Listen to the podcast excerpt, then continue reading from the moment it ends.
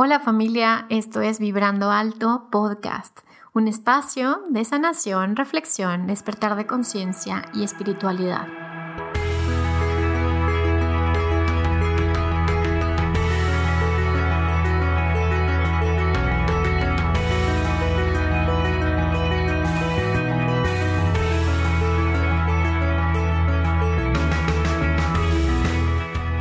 Yo soy Verónica Fuentes y soy autora, sanadora, terapeuta, madre y un ser de luz que como tú vino a experimentar en este planeta Tierra. Durante este espacio vamos a estar platicando de todos estos temas en los que siempre has tenido dudas, has querido investigar, pero tal vez no había sido el tiempo. Y hoy estamos listos para abrirnos a, a una nueva dimensión y a una nueva vibración. ¿Tú estás listo? Yo estoy lista. Comenzamos.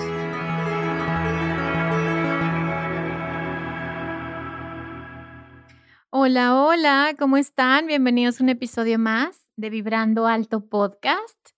Ahora sí que yo estoy muy contenta, estoy muy contenta porque tengo aquí en esta ocasión eh, a una mujer que admiro muchísimo, y que además ya somos amigas, ¿verdad, Cara? Ya somos amigas. Y, y, bueno, estoy feliz porque siento que si mi yo niña estuviera ahorita entrevistándote, estaría feliz porque creo que eres un modelo para muchas mujeres y para muchos hombres de alguien que tiene un propósito más grande que ella misma, que, que yo le decía hace ratito, ay, tú de verdad, tú vas a cambiar el mundo. Entonces quiero que este episodio eh, trate de todos los soñadores que de alguna u otra forma queremos cambiar el mundo desde que somos niños y que decimos yo quiero algo mejor y que estamos construyéndolo día con día. Entonces aquí, ahora sí que tenemos en esta casa a una mujer que creo que lo tiene muy claro y claro que lo está trabajando todos los días. Caro, ¿cómo estás? Bienvenida. Y bueno, primero les voy a contar quién es ella. Y ahorita le voy a dar el micrófono para que se presente y para que la conozcan. Bueno, ella es Carolina Gaitán, es diseñadora de modas, creadora del primer coworking textil del mundo y de la primera red social, app especializada en todas las personas que hacen parte de la industria textil, diseño y moda. Hoy cuenta con una comunidad de más de 36 mil miembros en todo el mundo, la cortesana. Ha sido nombrada colombiana destacada en el extranjero por medio de la Cancillería en su programa Colombia nos une. Es caso de estudio del gobierno argentino y más recientemente fue nombrada como una de las personas más innovadoras del mundo por medio del gobierno de la ciudad de Nueva York, entre otros reconocimientos.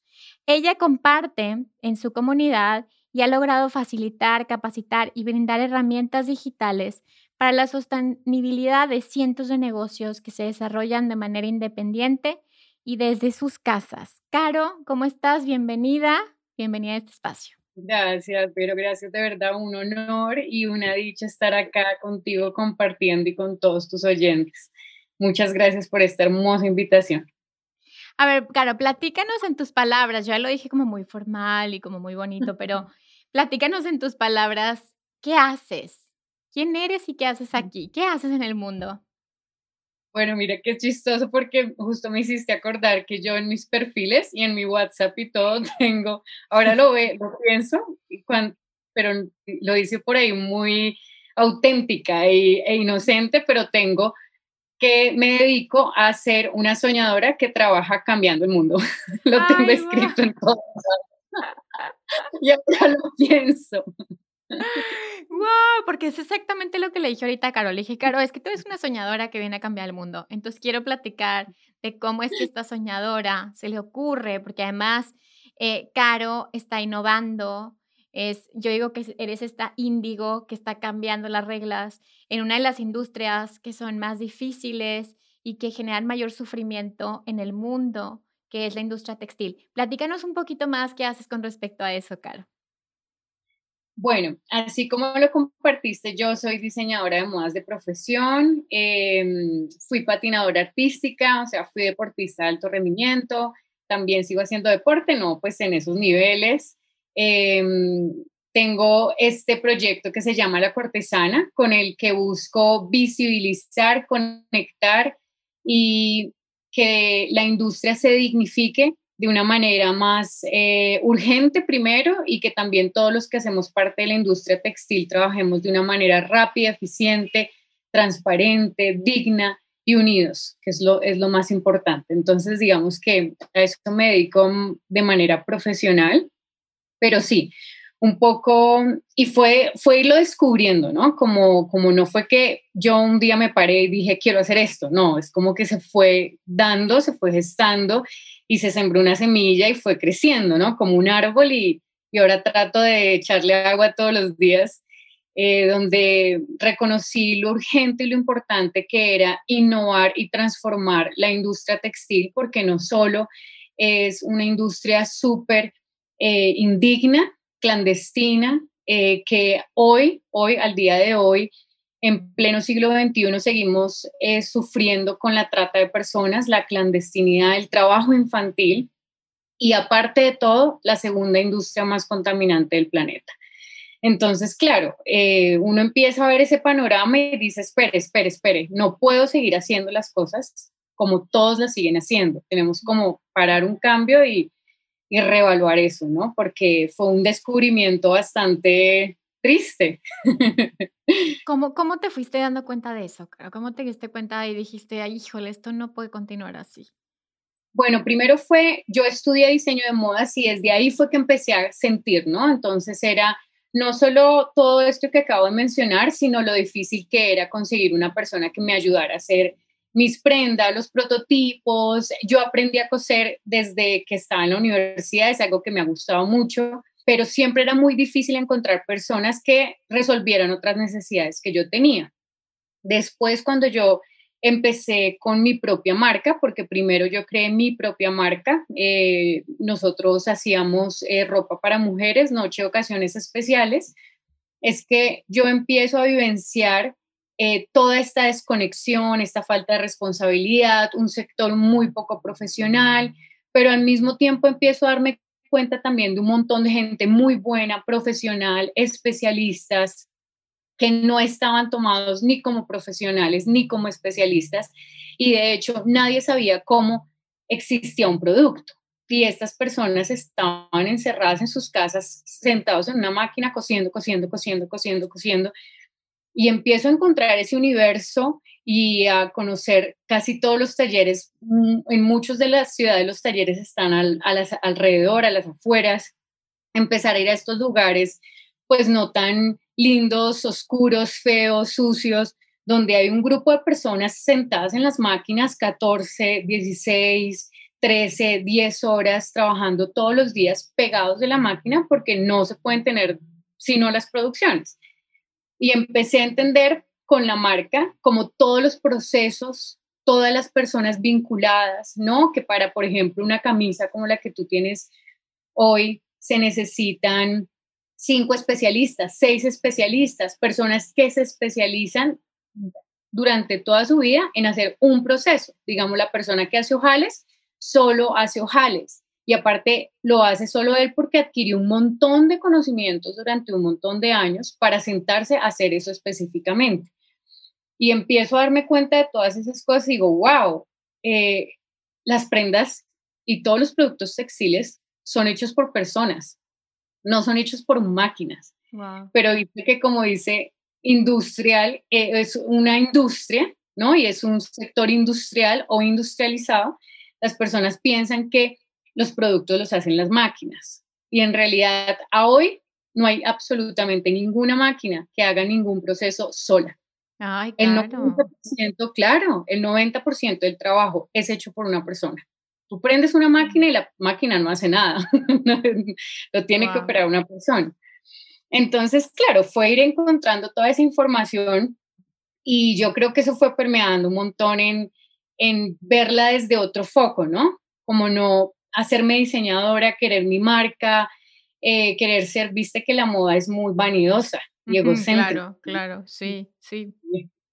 Y es el diseñador y es el centro, pero yo decía, no, pero yo no hice esto sola. O sea, hay un montón, un montón de gente que en realidad son los que hacen los productos y tienen unos conocimientos muy específicos para que los productos salgan así impecables. No cualquiera se puede sentar en una máquina. Entonces, ¿yo por qué me voy a llevar el, eh, todo el triunfo si esto no es así, no es justo? Entonces, fue como que dije, no, no, espere, espere. no, la moda me parece muy linda, pero es muy injusta también desde ese lugar que una persona se lleva todo el crédito y en realidad atrás de esa persona, eh, pues en realidad esa persona sin un equipo de trabajo súper profesional utilizado no sería nadie. Claro, y, y, de ver todas estas necesidades, que fue como que, que fue lo, lo primero que, que, la primera idea que te surgió, como quiero cambiar esto y quiero generar qué, qué, qué fue lo que siguió, Caro. Mira, lo primero que surgió fue justamente eso de yo haber visto a todas las personas separadas, ¿no? Entonces, eh, son 20 personas, 20 procesos y uno en un lugar, otro en, la, en otro lugar, otro en otra punta y yo decía, pero esto es muy, esto es muy poco eficiente, ¿no? Yo lo pensaba es como emprendedora con mi propia marca y desde la eficiencia. Entonces, eh, dije, ¿qué pasa si yo uno a todas las personas en un mismo lugar? Y ahí era en esa época que fue en el 2013 cuando yo pensé esa idea, empezó como toda la moda de los coworking, de los espacios de cowork. Entonces yo empecé a verlos y yo leía notas y fui a visitar algunos y dije, claro, o sea, eh, esto es lo que hay que hacer. O sea, hay que hacer un cowork parecido a los que hay para eh, freelancers, pero especializado en la industria textil, pues donde yo una a las personas en un mismo espacio, porque yo desde mi inocencia pensaba, o sea, si yo las uno en un mismo espacio, pues todos los procesos van a ser más rápidos los productos van a salir mucho más rápido y, y va a poderse conocer a todas las personas vinculadas en cada uno de los productos. Digamos, eso es lo que me, me llamaba mucho la atención de poner al costurero con el dueño de la marca, con el diseñador, con el estudiante, con el cortador, con el estampador, o sea, tipo, vengan y se conocen aquí en este espacio y desde conocerse vean lo ágil que puede llegar a ser todos los procesos. Entonces ese fue como el primer clic y, así es como, digamos, empecé con todo lo de la cortesana y el desarrollo en un principio que fue este espacio de coworking textil, donde mi objetivo fue unir a las personas en un mismo espacio para hacer todos los procesos más eficientes. Después vino como darme cuenta que no solo ofrecía eficiencia, sino transparencia, dignidad, pagos justos, porque pues las personas se conocían con las personas. No había forma de, no había intermediarios, no había muros, no había paredes, era todo, aparte de una oficina en vidrio, y era llegar y, que conocieras a la persona que iba a hacer tu producto, porque no era una máquina, era una persona. Wow, sí. Y eso, y eso no sé, Carlos, eso no, a mí me hace como que esta conciencia, ¿no? Para nosotros los consumidores, pues sí, ¿no? Ya sabemos, estas grandes industrias, bueno, H&M y Zara y estas grandes industrias, y dices, bueno, no es tan caro y al cabo, y, y, tiene consecuencias súper graves, o sea, es súper doloroso para... Eh, platícanos qué pasa en, en, este, en ese tipo de casos en el que te estoy platicando, que para el consumidor dice, bueno, no es tan caro, entonces es lo que está de moda, pero ¿qué hay del otro lado que no vemos, Caro? Mira, yo lo descubrí porque mm, yo sé lo que es estar sentada en una máquina 24 horas trabajando para tener un pedido. O sea, yo pues me hice muy especialista en confección también, soy muy buena en desarrollo de productos, en producción y tenía mi grupo, pues mi equipo de trabajo y, y yo me acuerdo que mm, empezamos una de las formas en cómo podíamos generar ingresos al comienzo del proyecto, pues porque nadie nos conocíamos y era súper innovador, pero pues nadie entendía nada, eh, fue empezar a tomar como maquila eh, eh, cortes para hacer producciones de prendas.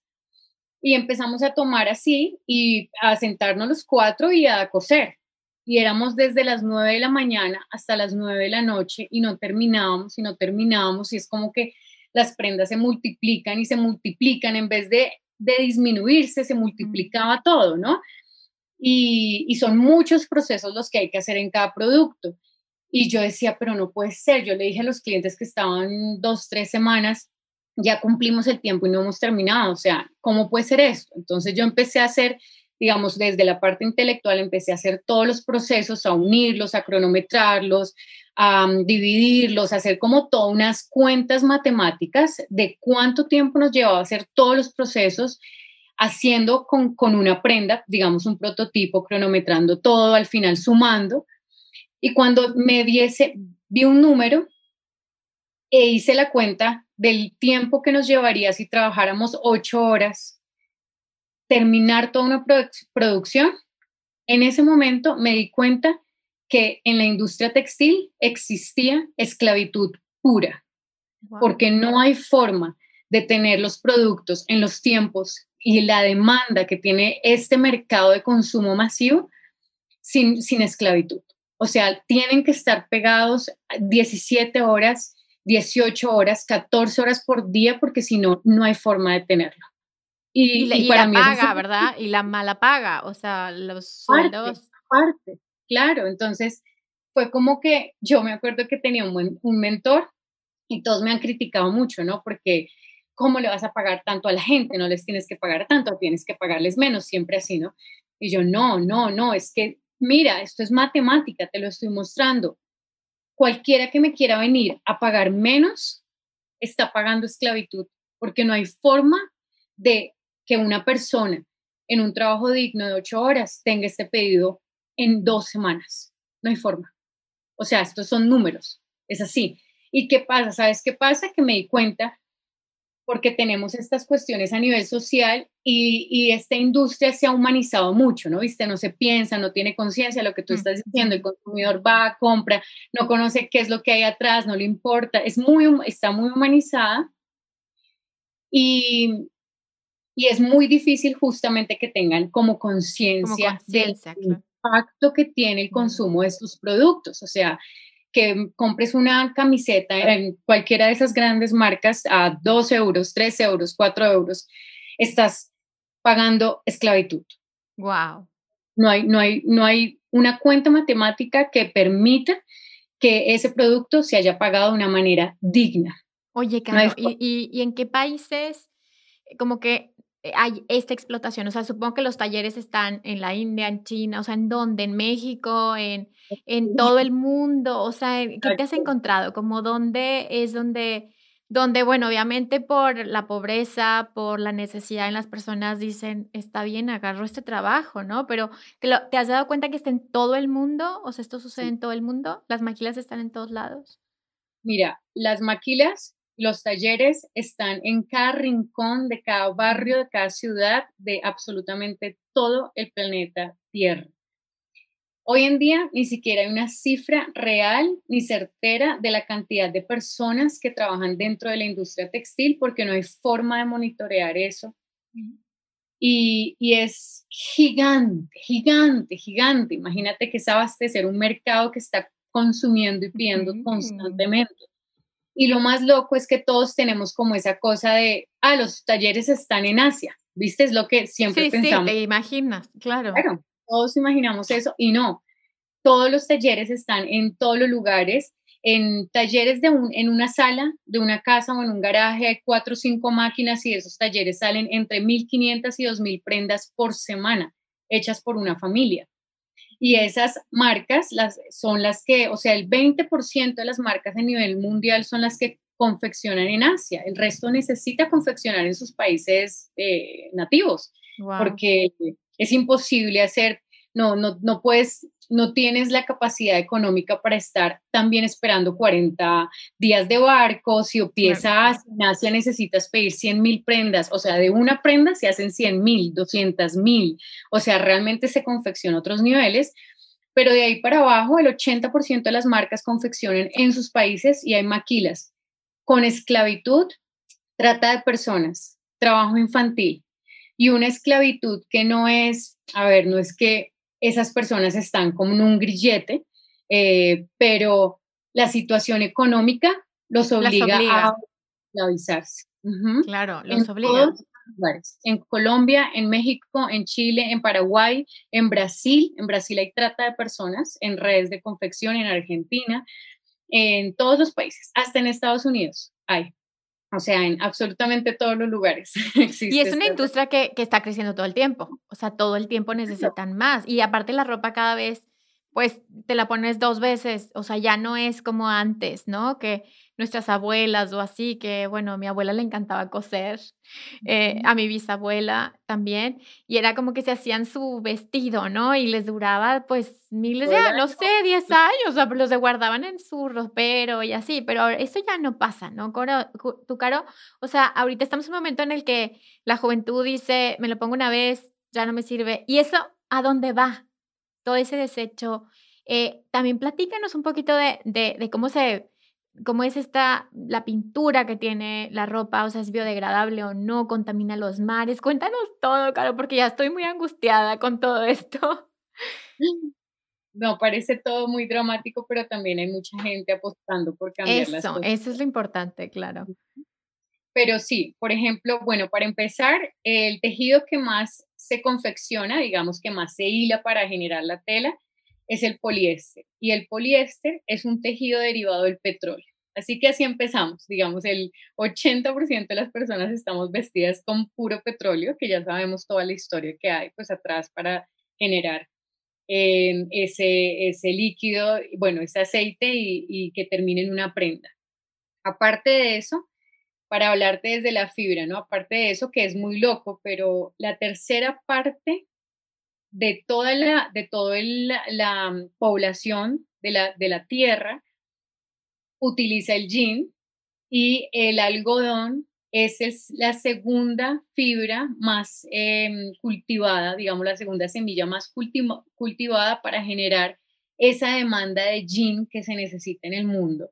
Y pues ya ahora se hacen en cultivos súper tóxicos, eh, donde la gente que, que vive alrededor de estos tejidos pues padecen de un montón de enfermedades.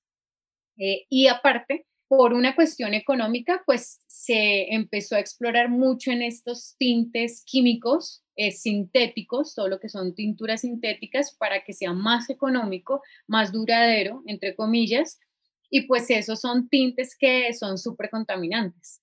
Mira, hay, una, hay un dicho y es verdad, nosotros los de la industria textil lo conocemos y las personas que han ido a China creo que pueden dar fe de eso, que dice que el color del río en China, de una zona donde hay unas tintorerías, eh, del color que salga el agua, es el color de la temporada del año. Entonces, imagínate lo que es. En sí, en cuestiones de contaminación, somos la segunda industria más contaminante del planeta y todo lo que tiramos termina en los desechos y los desechos terminan generando toda la contaminación que generan. Y lo que no se tira se vende a los países en vías de desarrollo y en estos países se quema.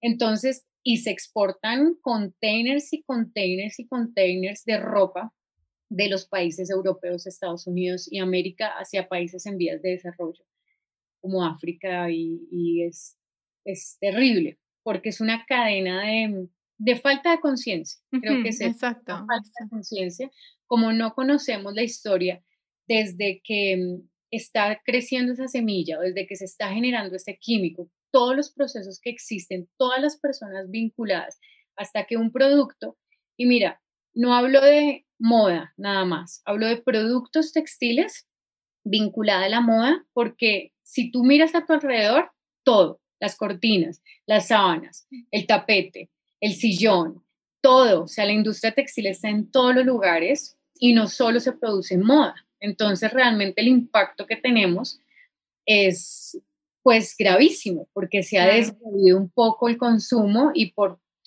por todas estas cosas que no hemos podido medir como personas, pues consumimos de una manera desmedida.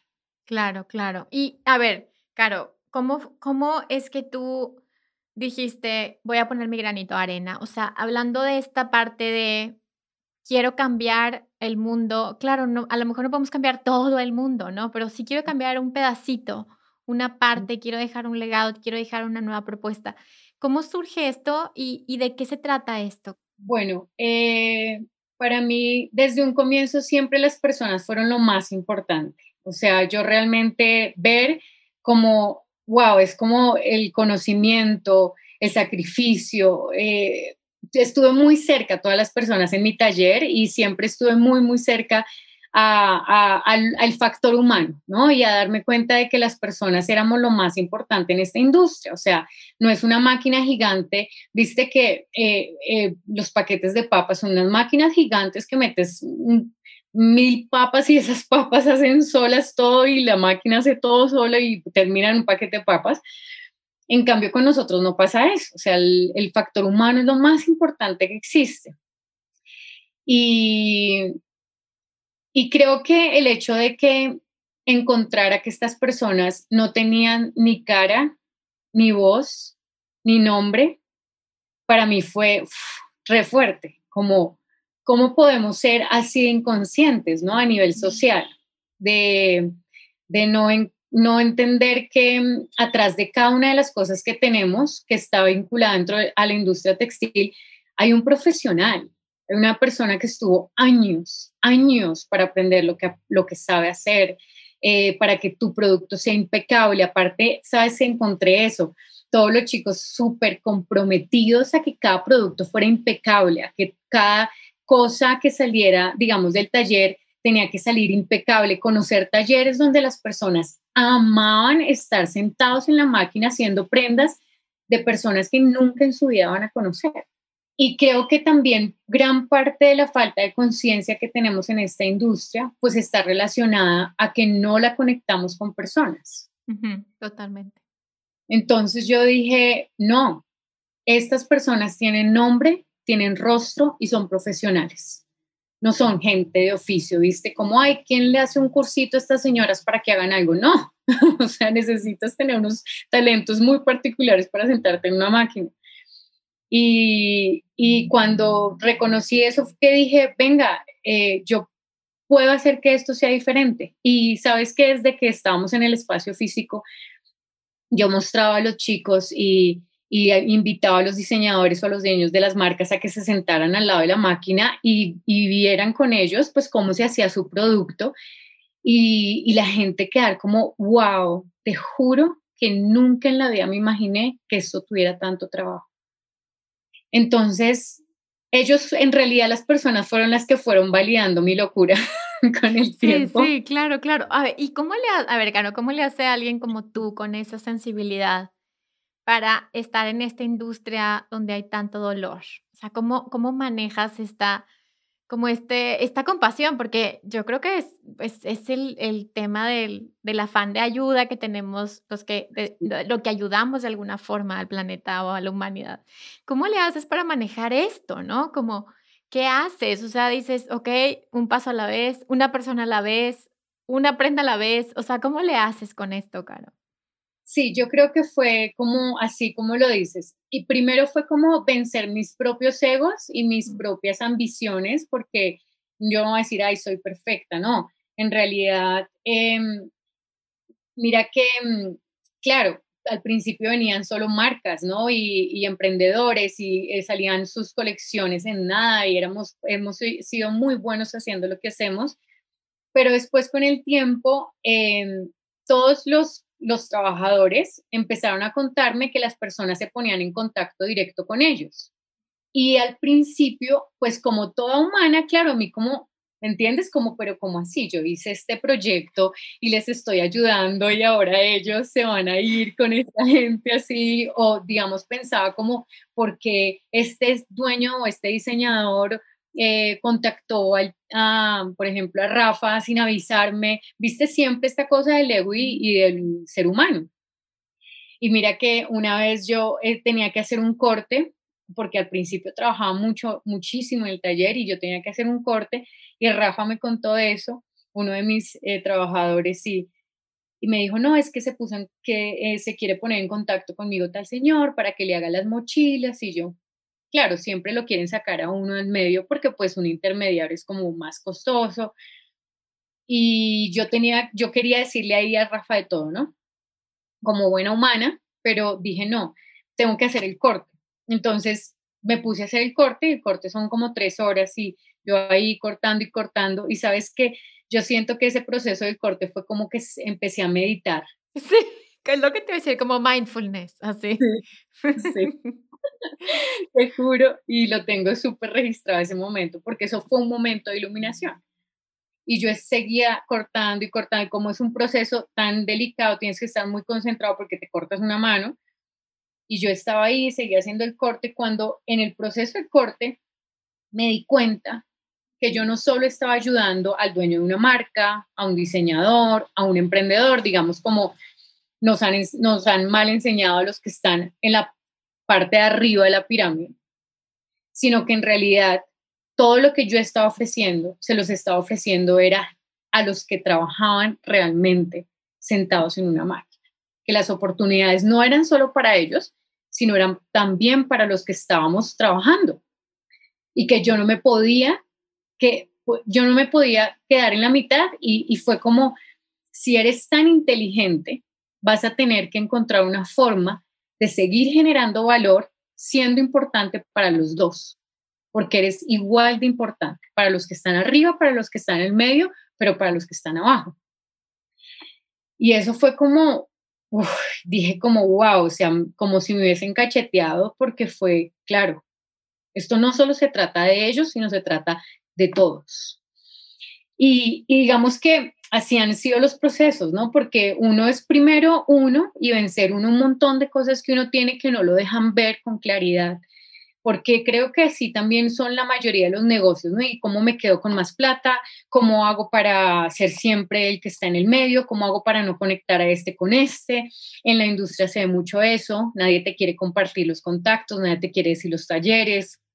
Y yo dije, no, cuando me di cuenta que en realidad les estaba dando les estaba cambiando la vida. A estos trabajadores dije, no, no le, primero no le voy a hacer ningún, reclamo a Rafa. Y segundo, si ellos quieren contactar, conectarse, genial que lo hagan, porque para eso es que yo he creado este espacio. Wow. Ya sé, Caro, y eso es, eso es como bien importante, ¿no? Y yo creo que, que, en, en, muchas industrias, tal y como dices, como que a veces decimos, a ver, pero yo quiero ser el número uno y yo quiero triunfar y yo quiero y, este ego, ¿no? Y al final es, y me ha pasado en el mundo del, del podcasting, eh, de los podcasters, como que inician algunos y, y cómo monetizas, ¿no? Y yo, a ver, espérate, o sea, ¿cómo que cómo monetizas? O sea, primero, ¿cuál es el mensaje que estás transmitiendo? ¿No? ¿Qué es lo que estás aportando a las personas? Ya, la, la monetización se va a dar. Pero eh, eso es como que, que creo que es la, la, primera cortina que te hace tu ego, ¿no? Yo lo hago para ser visto, para ganar dinero, para ser exitoso.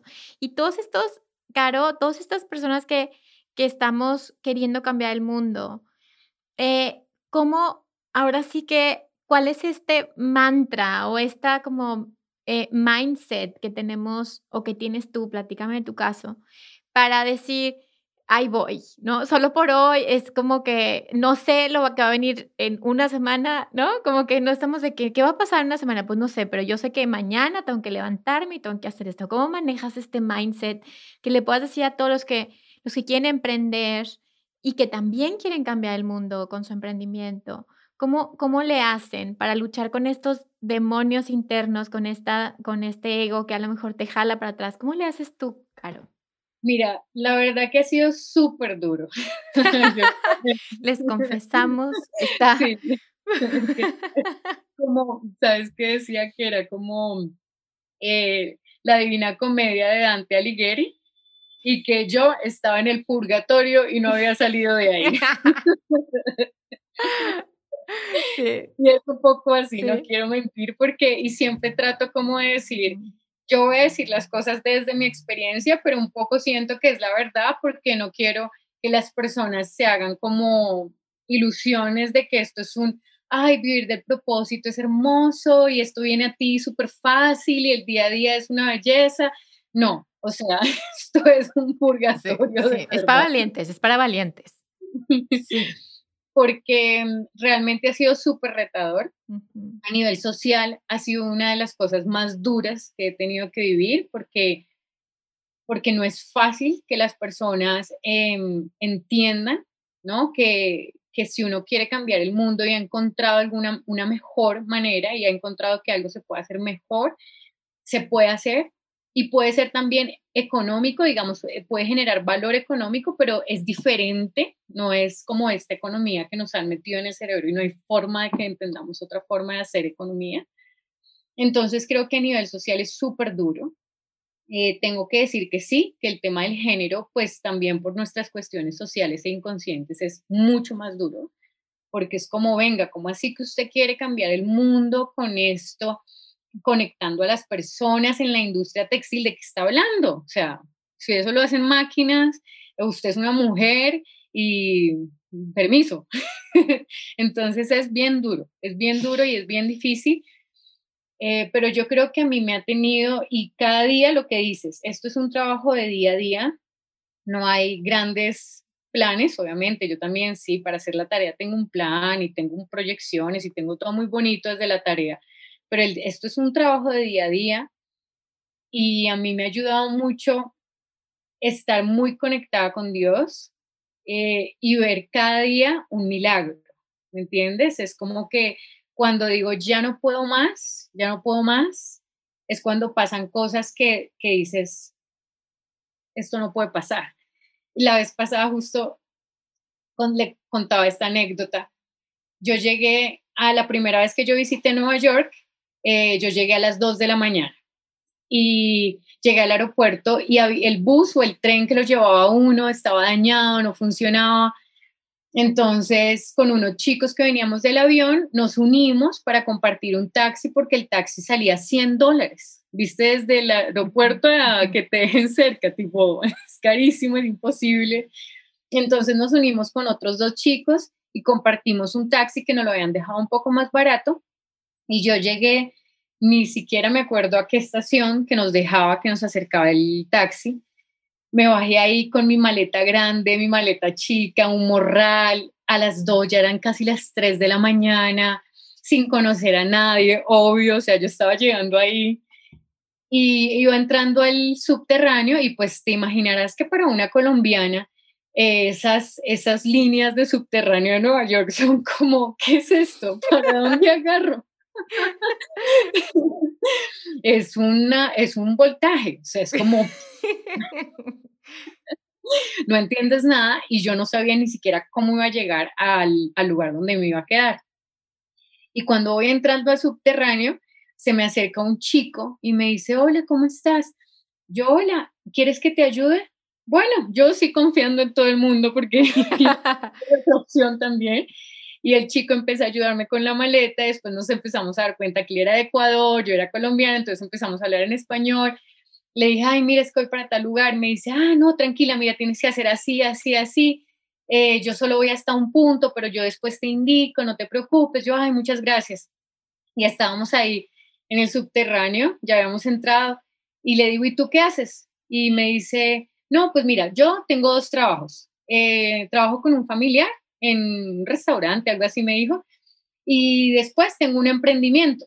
Yo estampo camisetas. Y yo.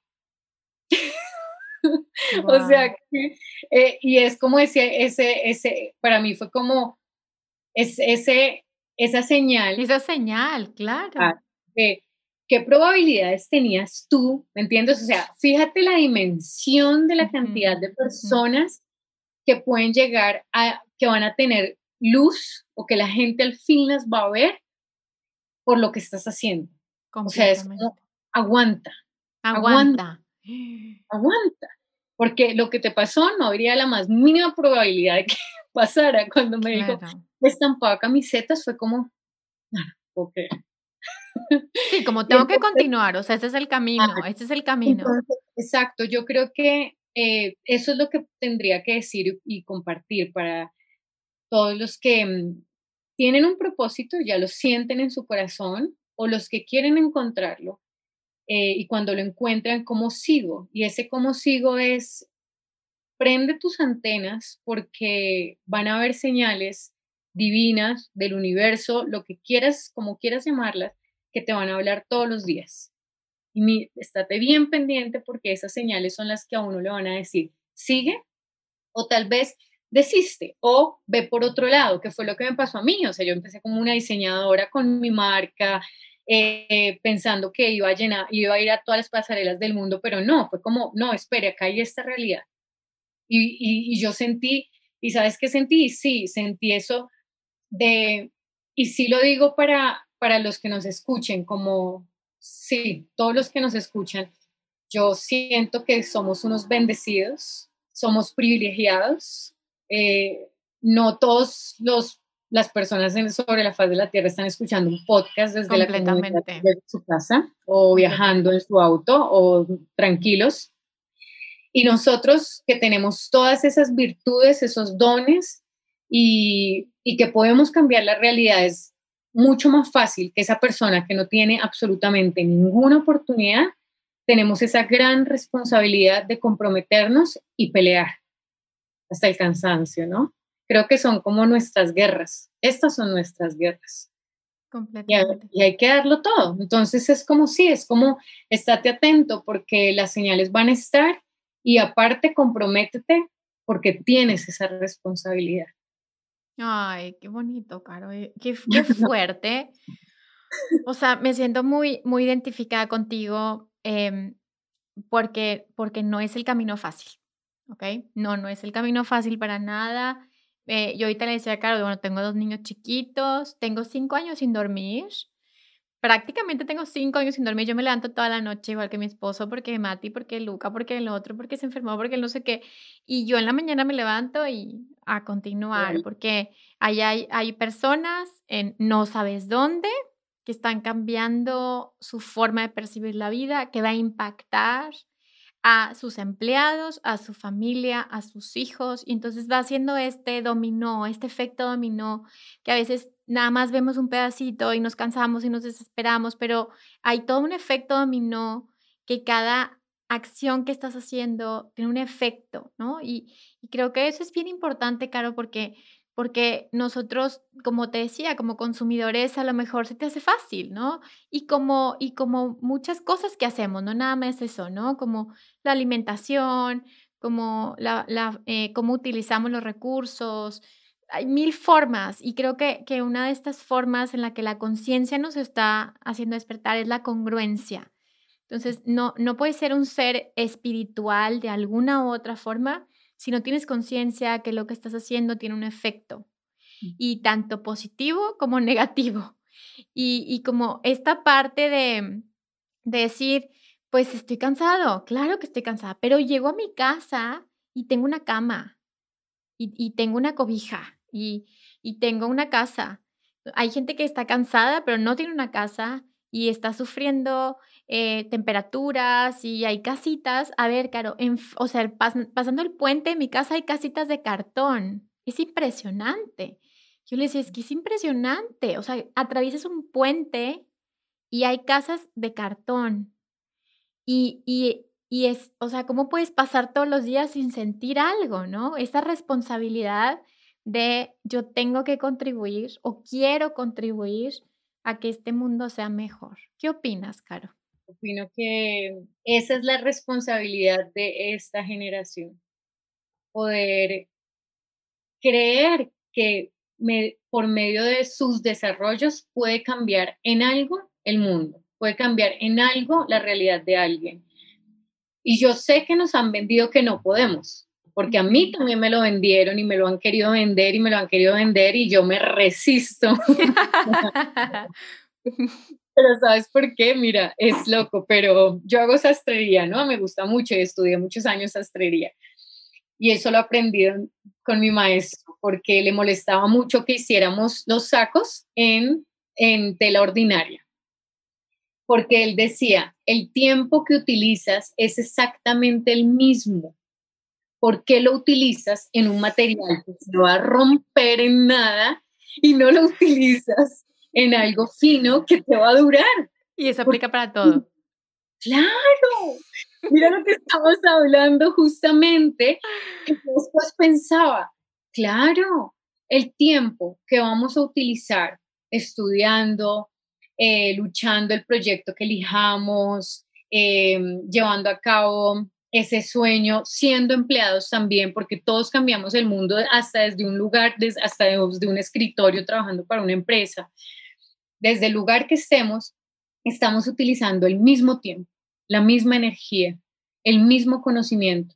¿Por qué no lo utilizamos en algo virtuoso que realmente sume a esta sociedad, sume a esa persona, sume a la familia, sume en algo? Cuando el mundo no lo está pidiendo a gritos, estamos en medio de una situación increíble y es el mundo pidiéndonoslo a gritos. Por favor, sumen.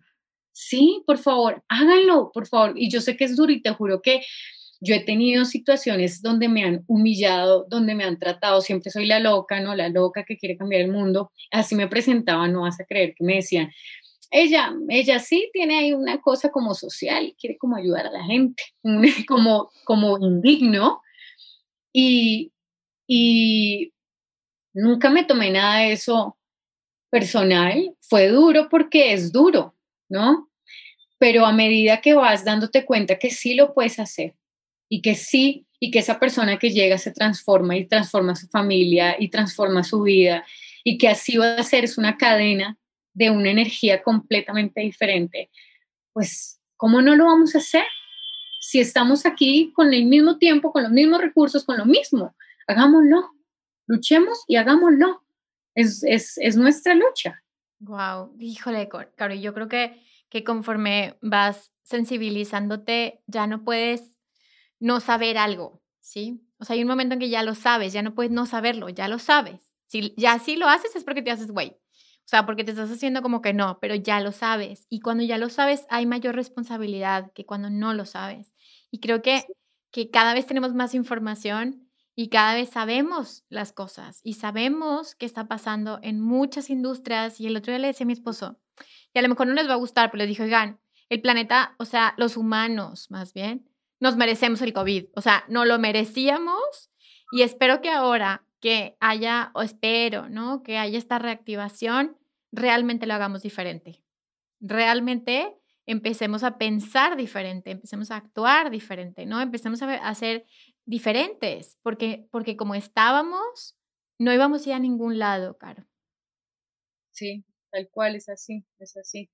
Y es durísimo verlo, pero pero es así, es así. Y mira que lo que estabas diciendo es verdad, o sea, a ver, lo que yo hago no aplica solo para la industria textil y creo que un poco eh, después sentí esa responsabilidad, ese compromiso, ¿no? Los que empezamos a hacer esto, como te debe pasar a ti, o sea, no eres tú también a los que llegas, sino a las mujeres u hombres también que inspiras para que también sientan que pueden hacerlo, ¿no? Que pueden generar un proyecto de virtuoso de cambiar la vida a la gente, de ayudar, de sumar, que pueden vivir de eso, que pueden tener grandes empresas generando recursos económicos para ti, para los demás, de proyectos y empresas diferentes. Y yo creo que eso también es muy importante, ¿no? Como no solo todo este tema de yo cambio el mundo, sino en realidad como tenemos que confiar que estos desarrollos son necesarios en absolutamente todo lo que nos ha vendido la sociedad que está perfecto, porque todo está imperfecto. Y, es, yo sé que es súper difícil porque, mira, yo me he enfrentado a mm, personas, por ejemplo, reuniones de negocios que me dicen, ay, em, tal institución, que son las instituciones del Estado, dicen que hay 100 mil personas vinculadas a la industria textil. ¿Usted dónde sacó ese millón del que habla? Y yo soy como, y es bien duro porque me dicen, ¿usted cómo va a saber más que una institución pública? Entonces yo sé que hay un montón de cuestiones a nivel social que nos dicen que son así las cosas. Y yo me puse a ver y a indagar y me di cuenta que la industria que me habían dicho que era o la que yo había querido entender así, no era. Y que a pesar de que todo, hay un montón de instituciones fieles, eh, digamos, fiables y que, y que son parte del Estado, dicen lo que dicen, pues eso es una gran mentira. Y no voy por la vida diciéndoles, ah, ustedes son unos mentirosos, porque no tenemos que pelearnos con ellos, sino vengan les muestro que esa información que tuvimos, estuvimos teniendo durante cientos de años no es la real. Entonces, digamos, el llamado de atención es para que todos nos cuestionemos donde cada uno esté, en la industria que esté, lo que haga, el trabajo que haga, cuestionese si lo que se está haciendo se está haciendo bien o usted o usted está siguiendo simplemente lo que le dijeron que tenía que hacer, o en realidad hay otra realidad que todo el mundo ha hecho la vista gorda. Y ahí es donde hay un montón de oportunidades. Y yo sí invito a todos los emprendedores, a todas las personas que quieran sumar a la sociedad, que miren todo lo que hacen con otros ojos, que traten de verlo con otros ojos, porque esa capacidad de ver las, las cosas de una manera diferente es la que nos da esa apertura de encontrar esos propósitos, de encontrar, y en realidad viste que el propósito es en, realidad un problema que uno quiere resolver. Entonces, Completamente. claro, entonces vayan y busquen todos esos problemas que hay en transporte, salud, alimentación, ingeniería, en absolutamente todo, todas las industrias hay unos problemas gigantescos y hacemos toda la vista gorda como si nada pasara. Y el sistema nos vende que todo está perfecto y no es así. En todos, en todos, en todos los sectores se necesitan personas con innovación disruptivas que decidan pensar las cosas diferente para que lleven luz a esos lugares y se van a dar contra las paredes una y cien veces porque todos les van a decir que están locos, pero hay que hacerlo. Mira que al lado de mi casa están haciendo una obra, un, un edificio gigante. Y pues tú qué piensas cuando es un edificio? Uno no piensa nada, viste que um, nada, uno no, lo ve y ya. Y como me ha tocado ver toda la obra, porque yo estoy acá desde que antes había otro edificio y había una casa muy antigua. Entonces lo que primero hicieron fue, por suerte, sacar las abejas porque habían tres panales, entonces por milagrosamente alguien dijo no podemos matarlas tenemos que pedirle a alguien que la saque, entonces, bueno, la sacaron, fue súper lindo. Vi una máquina, ¿no? Esta máquina vino y destruyó todo. De arriba hacia abajo era así como un martillo gigante y destruyó, destruyó, destruyó, destruyó y sacó todo. Y desde que sacó todo, ya esa máquina desapareció y tú no vas a creer que yo he visto el proceso que ha sido la construcción de este edificio, donde el 99% del trabajo lo hacen personas. Sí. He visto cómo unen cada cable, cada alambre, cada ladrillo, cada todo, absolutamente todo ese edificio. O sea, no hay nada que una máquina pueda hacer. Y yo dije, Ah, pero no, no, no le pasa solo a la industria textil. Claro, en todo, es lo que te decía, a ver, la comida, o sea, ¿qué te estás comiendo y de dónde viene? ¿Y de dónde viene el tomate? ¿Y de dónde viene? O sea, todo, todo, todo, Caro. Pero, pero es lo que dices, o sea, siento que está como este pensamiento, yo le digo pensamiento mágico pendejo. Pendejo también en Colombia es grosería. Sí, no, no, es igual. Ah, es lo mismo, da igual, ok. Porque es este pensamiento mágico infantil que queremos creer en los cuentos de hadas. O sea, entonces el sistema, como yo le digo a la Matrix, te da cuentos de hadas, porque es lo que tú quieres, ¿no? Sin embargo, ese cuento de hadas, pues no es real. Y además tiene consecuencias así tremendas. O sea, es, levantas un poquito la cortina y dices, no lo puedo creer, no lo puedo creer, ¿no? Sin embargo, todos queremos vivir en estas ilusiones o creer que vivimos en esta ilusión porque todos queremos ser buenos.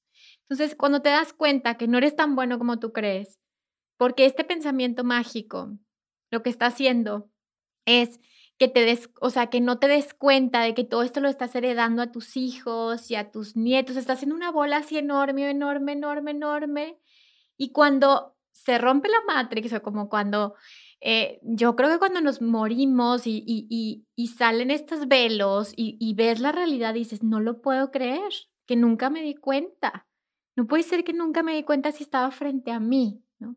Pero ese empieza como desde esta parte de, si no estamos en conciencia primero, conciencia de ti, conciencia de lo que estás sintiendo, conciencia de que tienes un corazón, que lo que le pasa a Caro, lo siento, lo que le pasa al, a mi empleado, lo siento, y si no empezamos a reconectar que somos seres sensibles, que lo que nos hace humanos es esta sensibilidad y que el camino es emprender con esta sensibilidad para que en los sensibles se encuentre eh, las decisiones importantes de este mundo, ¿no? Porque los sensibles somos los que sabemos que hay consecuencias. Como, ¿Cómo escuchas esto, Caro? Como para ir cerrando esta conversación que yo por mí me quedo toda la noche, pero ¿cómo escuchas esto? Es como que con el pasar del tiempo y de los años está tan en mí que yo pues como que lo vivo. ¿Viste? No, no, no sé si hay otra respuesta porque... No, y, es cierto, o sea, es, tu día a día. Sí. ¿Es lo que ves? sí, no, no me imagino la vida de otra forma, no me imagino el emprendimiento de otra forma, no me imagino la empresa de otra forma, no me imagino que la sociedad sea también de otra forma, ¿no? No me imagino esa sociedad insensible, mm. poco empática, egoísta, avara, eh, sino realmente, y mira que puede ser muy de mi personalidad, como que yo me imagino que, que, que todo está bien y que podemos realmente y que tenemos las capacidades y como que me levanto cada día y hago que las cosas pasen. No hay imposibles, no hay excusas, no hay, no hay plan B, más que que esto suceda y, y, y, lo hago. Ay, Caro, pues muchas gracias por, por tu tiempo. Ahorita quiero que nos platiques, por favor, qué estás haciendo, como qué proyectos son los que estás haciendo. Eh, quiero contarles que Caro tiene una serie en Discovery Home and Health que fui invitada y me siento honrada de que me hayas considerado para una parte de esta miniserie. Pero cuéntanos, ¿qué estás haciendo, Caro? ¿Qué, qué viene para ti? ¿Qué, ¿Qué, estás haciendo? ¿Qué hay nuevo que puedas compartirle a la audiencia? Bueno, em, lo nuevo y lo novedoso y lo bueno es esta app, finalmente, después de tantos años de trabajo, de tantas negativas, de tantas personas diciéndome no, no, no, y el universo también, ¿no? Pero yo, mira, tal vez tú me puedes decir si estoy loca con que pienso esto o si es verdad, pero sabes que he pensado en todo este trabajo que ha sido tan duro. Eh, a veces pienso que hay como, tú sabes que hay, como hay ángeles, pues yo también creo que hay pues ángeles, digamos, negros, ¿no? Sí, del otro lado, sí, sí con las, como las polaridades, ¿no? Sí, sí, sí. Y, y, yo digo, yo creo que estos ángeles, cuando se dan cuenta que hay, hay un ser humano queriendo hacer algo bueno y llevar luz, pues estos también se ponen a trabajar para que uno no lo logre. Sí, Puede ser eso. Pues sí, sí, sí. o sea, sí, sí, sí. O sea, la Matrix no nos, favorece, no nos favorece. Sí, Exacto. no. Sí. Y yo te juro que he pensado en eso como, no, pero no puede ser, yo creo que esto, porque al mismo tiempo hay todas estas cosas buenas que pasan, pero al mismo tiempo es difícil y es, difícil. claro. porque yo después decía, claro, es que si usted lo logra, pues ya, ya va a llevar tanta luz a ese lugar que, que no conviene, entonces no necesitan que no lo logre. claro, porque, porque son como estos nuevos, o sea, lo que estás haciendo, Caro, o sea, no es como un proyecto, ¿no? Sino es un camino. O sea, se abre un camino en el campo, en el campo mórfico, en el campo cuántico, se abre una nueva posibilidad. Y abrir un nuevo camino que no existía eh, implica, obviamente, que, que, se rompe lo que, lo que ha estado, ¿no? Y, y obviamente es, es, es, un poquito más interesante. claro, sí, sí, sí, te entiendo. digamos, es interesante. Entonces, digamos que en eso, en eso, eh, a ver, antes de decir qué es lo que tenemos y qué es lo que le ofrezco a todas las personas que lo necesiten, em, hay que entender y contextualizarse que durante cientos de años las personas que hacen parte de la industria textil, diseño y moda nunca tuvieron una herramienta para mostrar quiénes eran, qué hacían, cuál su, era su especialidad, su profesión, no existió nunca en la historia de la humanidad algo para poder reconocer a esas personas, reconocer a esas personas.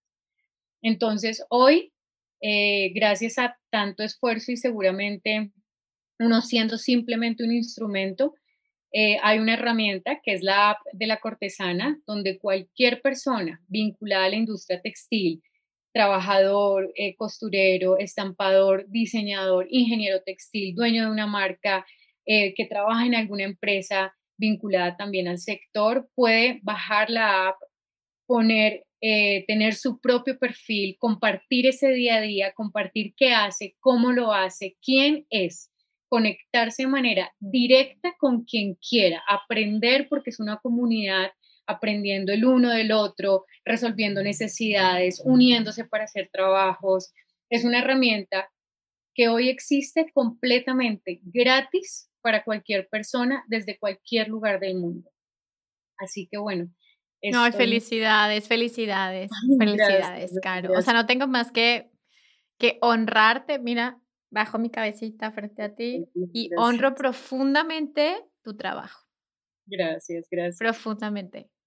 Yo solo quiero que eh, se entienda que es una herramienta para que podamos entender los procesos y las personas que están vinculadas a cada, una de, a cada uno de los recursos que, de, los, de los artículos que compramos y cómo como consumidores también somos responsables de esa vida de esa persona, de, de que esa persona eh, lleve educación a sus hijos, comida, o sea, como ese dinero puede ser virtuoso porque hoy ustedes pueden conocer quién es la persona, quién es esa persona. Y si quieren, pueden escribirle un mensaje y, hacerse amigos si quieren y, y sentir que está aportando a esa persona. Y con eso, cada uno ya está cambiando el mundo. No es que, ¿viste? No es que nos tenemos que hacer unos megaproyectos y unas cosas gigantescas. Esto no es para cualquiera pero sí podemos hacerlo sirviendo un café y sonriendo, comprometiéndonos, siendo congruentes, lo que decías, y vinculándonos desde esos pequeños lugares, porque así es como sumamos. Ay, qué lindo, qué lindo, Caro. Pues, ¿qué te digo? Muchísimas felicidades. Em, la verdad es que, que, que, estás en mi corazón. Eh, Sabes que cuentas conmigo para lo que necesites y me encanta conocer personas como tú, Caro, que, que tienen esta, pues esta guía que está dentro de tu corazón y que te va diciendo y que tú simplemente te vas soltando porque te das cuenta que si empiezas a controlar las cosas se ponen difíciles. Entonces ahí vas fluyendo en estos mares. Ahí vas. Entonces, muchísimas gracias a ti. ¿Algo más, Caro, que quieras compartir? ¿Algún mensaje? Lo que tú quieras. Sí, mira, yo quiero compartir que, bueno, tú sabes que estoy súper honrada con esta invitación, estoy feliz y nunca, nunca medimos el impacto de esas pequeñas cosas que hacemos, ¿no? Y tú lo sabes y es como que yo sé que todos, cada uno de nosotros, los que nos escuchan, nosotras, nos, levantamos cada día con un esfuerzo gigantesco y sentimos que no podemos, pero esas pequeñas cosas, esa sonrisa, ese gracias, ese aliento de un amigo, de un extraño, un conocido, es lo que nos hace ir hacia adelante. Y yo te quiero contar que yo te conocí con el podcast de Dementes, ¿viste? De Diego Barraza. Y tú no vas a creer que yo escuchaba, lo escuché un día, el podcast, ¿no? Eh, tu, episodio, lo escucho a él también. Me gusta mucho lo que hace. Saludos a Diego, mi amigo, mi amigazo. también hace algo muy lindo, porque ves, es eso, uno nunca sabe lo que hace, cómo impacta. Y yo en ese momento del proyecto, te juro, Vero, estaba pasando por un momento tan difícil, era tan difícil para mí ver la luz, ver eh, la guía. Y yo tomaba, hacía un viaje de cinco horas por día, regreso, ida y regreso, del, de mi casa al trabajo, de trabajo a mi casa. Y yo escuchaba el, el podcast y escuché tu episodio y me llegó, te juro, que fue como esas cosas y esas señales, ¿no? Y después no vas a creer que yo lo escuchaba todos los días. y, y no nos conocíamos, ¿viste? Y es como, fue ese mantra, te juro, y esa voz sin conocernos y sin siquiera imaginarme que nos íbamos a conocer. O sea, no había la más, más mínima posibilidad de que pasara, porque también creo que en ese entonces tú no tenías tu podcast. ¿Puede ser? No, no, no tenía mi podcast. Acaba de lanzar el libro nada más. Sí, tu libro. Ajá. Y te juro que ese podcast que lo escuché muchísimas veces fue esa voz que me decía, sigue, sigue, sigue, sigue. Ese mensaje, porque das unos mensajes súper fuertes y súper claros, ¿no? Y, y, y, lo tenía registrado y, y te quiero agradecer, te quiero agradecer muchísimo porque no, nunca nos imaginamos desde el propósito cómo podemos hacer para sumar en la vida del otro.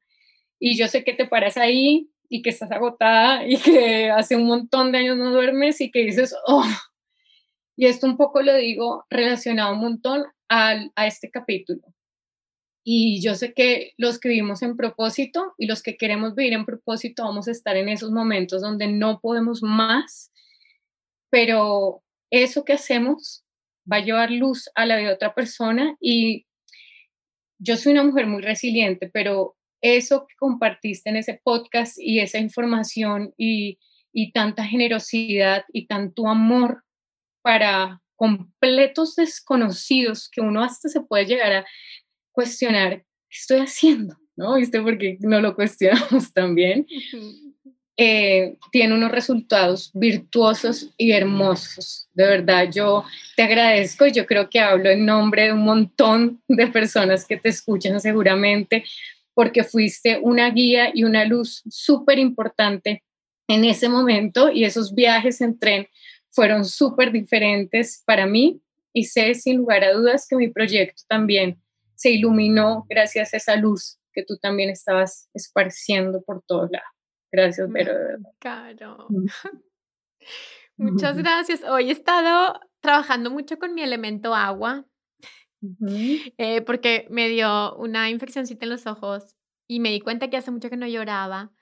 Y entonces dije, hace mucho que no lloro, siento que necesito llorar. Y hace una semana y media falleció un maestro que yo quise mucho y que de hecho saqué un episodio con él y, y empecé todo el, toda la mañana, estuve llorando y, y, y, estuve agradeciendo, porque no nada más estaba llorando por tristeza, o sea, estaba agradeciendo, ¿sí? Como el milagro de la vida, como el milagro de conectar con otros seres humanos que, así como a mí me han enseñado y, han sido generosos conmigo, yo, yo no puedo hacerlo diferente, igual que me decías ahorita, Caro. Yo no puedo no dar, no puedo dejarlo para mí, no me lo puedo llevar a la tumba. ¿Para qué? ¿Para qué me lo llevo? Este es para, para el universo, este es para el mundo, este es para la humanidad. Y, y te agradezco mucho, Caro, que representes a todas estas almas que, que estamos haciendo lo diferente, que no está fácil, pero que sí se puede. Gracias, Caro, de corazón. gracias a ti, de verdad, súper honrada y agradecida por este espacio, por toda la luz que llevas, por tu podcast, por todo, todo, todo, todo lo que estás haciendo. Eh, que sea virtuoso y que sea próspero y que sea de mucha bendición para todos los que nos escuchan y todas las personas a las que puedas llegar. Gracias. Gracias, Caro. Igualmente para ti, ya puros besos y puros abrazos tenemos aquí. Gracias a, a, todos los que se quedaron hasta el final. Este es un regalo para su alma. Y, y bueno, pues ya saben, nos escuchamos el siguiente miércoles. Esto no se acaba hasta que se acaba, ¿verdad, Caro? Hay que darle. Esto no se acaba hasta que se acaba. Entonces, si estás dudando, si estás en un momento medio difícil, si, pues no pasa nada. Límpiate las rodillas, sacúetelas un poquito y síguele caminando, porque apenas viene lo bueno, apenas viene esta oportunidad de construir una nueva tierra. Gracias, gracias, gracias. Y recuerda que si sanas tú, sanamos todos. Bye, bye.